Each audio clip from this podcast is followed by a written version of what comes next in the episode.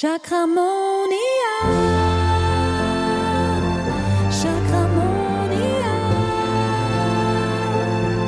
Chakramonia. Hallo und herzlich willkommen zu einer neuen Folge von Chakramonia. Heute wollen wir über das Hellfühlen sprechen und über die verschiedenen Chakren, die damit zusammenhängen.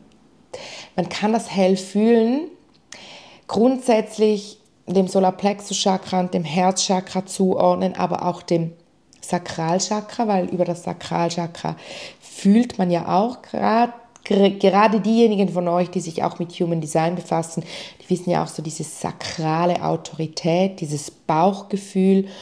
Ich nehme das schon auch über die verschiedenen Chakren wahr, dieses Bauchgefühl gehört für mich schon auch ins Solarplexus Chakra ähm, ja, halt die ganze Bauchregion, aber halt das Fühlen. Wir fühlen halt schon auch ganz, ganz viel über unser Herz.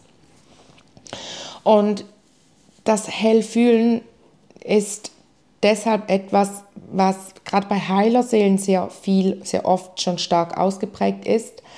Aber das große Problem ist, dass ganz viele nicht damit umgehen können, mit dem Hellfühlen, weil man überwältigt ist, weil einfach um dir ein Beispiel oder um dir, falls du dieses Hellfühlen noch nicht hast, man sagt eigentlich so von Natur aus, war ich selber total erstaunt, als ich das gehört habe, haben eigentlich nur 2% der Menschen haben das Hellfühlen schon voll, also schon tragen das in sich, ohne es zu trainieren.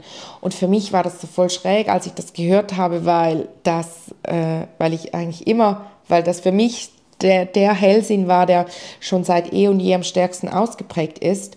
Und dann habe ich erfahren, dass das eben diese 2% diese Heilerseelen sind. Und dann war ich noch erstaunter, dass es in Anführungs- und Schlusszeichen nur 2% Heilerseelen gibt, weil ich gefühlt jede Person, mit der ich spreche, die zu mir in die Praxis kommt, ist eine Heilerseele. Und dann habe ich nochmals etwas dazu gelernt, nämlich, dass man immer die Menschen ins Feld zieht, die man auch für die eigene Seelenaufgabe braucht, zur Erfüllung der eigenen Seelenaufgabe. Und als ich dann diese Eingebung der Chakramonia-Schule bekommen habe, dieser digitalen Heilerschule, habe ich gemerkt, ach deshalb, weil ich spüre mega, Chakramonia total mein Seelenweg ist und meine Seelenaufgabe.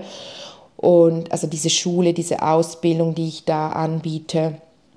Und jetzt eben auch dieses Hellsinnetraining, dieses vier Wochen Hellsinnetraining, um eben all diese wundervollen Seelen, die, ich, die, die sich von mir und meiner Energie angezogen fühlen, auch aus bilden zu dürfen und dass sich deine Hellsinne trainieren und, und aktivieren dürfen, dass wir da Blockaden lösen können, das ist mir ganz, ganz wichtig.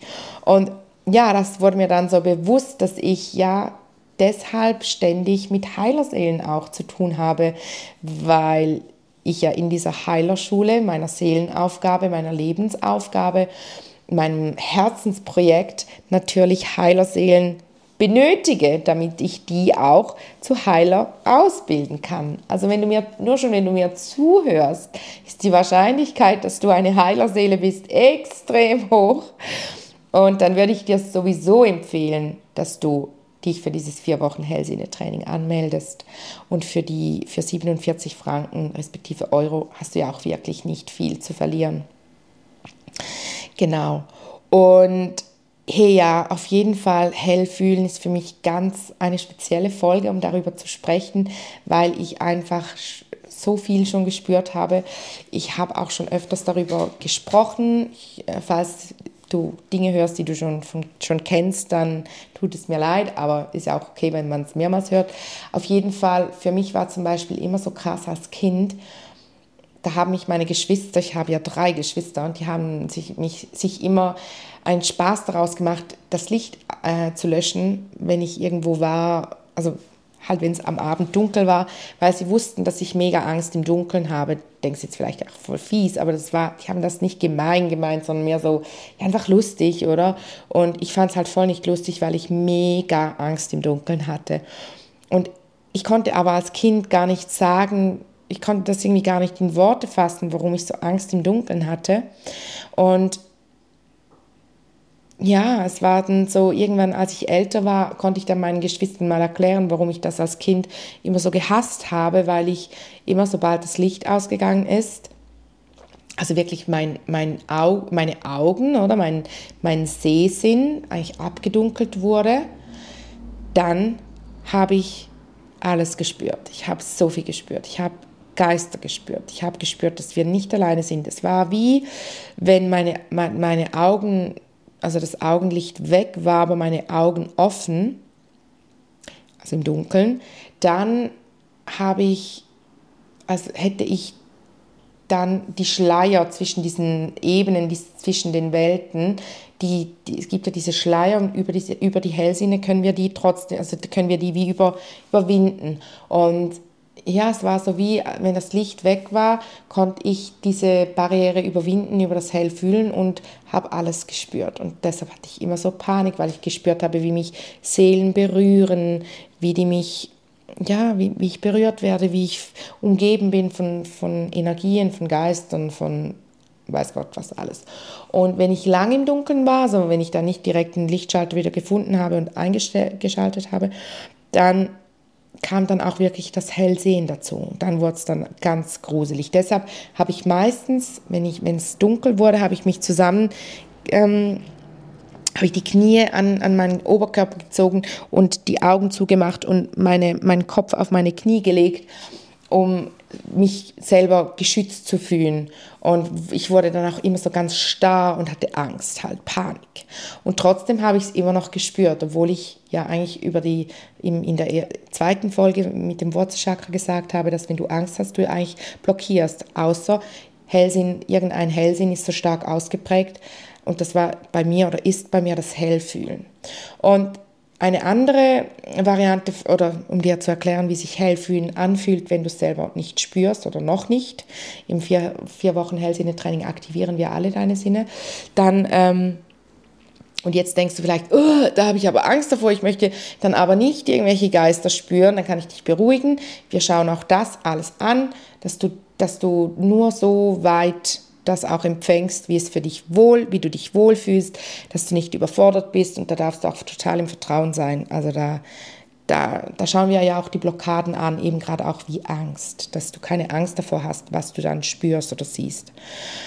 Auf jeden Fall, ähm, wenn ich ein Reading von jemandem mache, dann betrete ich ja den Raum von dieser Person und bin mit ihr verbunden, sehr bewusst verbunden. Und ab diesem Zeitpunkt spüre ich das, was sie spürt in mir. Ich spüre das in meinem Körper. Ich habe das in einer vorange vorangehenden, vorangegangenen Folge schon erzählt, dass ich früher viel beim, beim Arzt war, weil ich irgendwo Schmerzen hatte und der hat gesagt, hey, du hast gar nichts auf Körperebene. Und ich dachte immer, oh mein Gott, der denkt ja, ich verarsche ihn oder so, aber ich spüre das echt. Und das ist eben das. Ich, ich spüre, wenn ich jetzt von dir ein Reading machen würde, dann würde ich vielleicht spüren, boah, du hast gerade Kopfschmerzen. Und deshalb ist es als hellfühlende Person immer extrem wichtig zu wissen, wie es dir selber geht.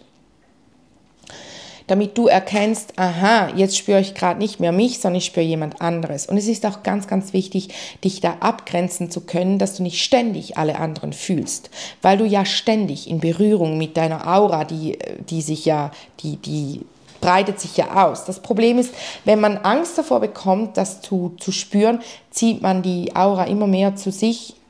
Also man zieht sich immer mehr zusammen, was eigentlich gar nicht gesund ist, auch für deine Chakren nicht. Die werden ja dann immer weniger, die kommen immer weniger in die Schwingung, was auch wieder zu Blockaden führt, etc., zu Beschwerden, was auch immer.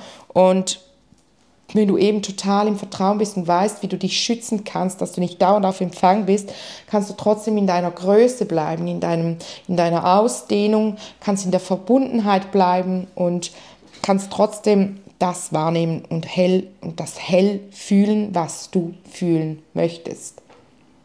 Ist ein Prozess natürlich, aber wie gesagt, das trainieren wir alles in diesem Hellsinne trennen. Denkst jetzt vielleicht, oh mein Gott, und das geht nur vier Wochen, aber das ist ja so aufgebaut, dass wir Live-Sessions haben, aber auch schon vorgefertigte Videos, die du im Mitgliederbereich anschaust, damit wir dann in der Live-Session nicht so Theorie-Dinge erledigen müssen, die das erarbeitest du wie selber und dann in den Live-Sessions lösen wir wirklich Blockaden, wir besprechen ähm, QAs und, und ähm, gehen da wirklich tief rein in, in Blockaden und dass ich da allen, dass ich da alles lösen darf und sich deine Hellfü Hellfühlen, deine, deine Hellsinne total gut entwickeln können.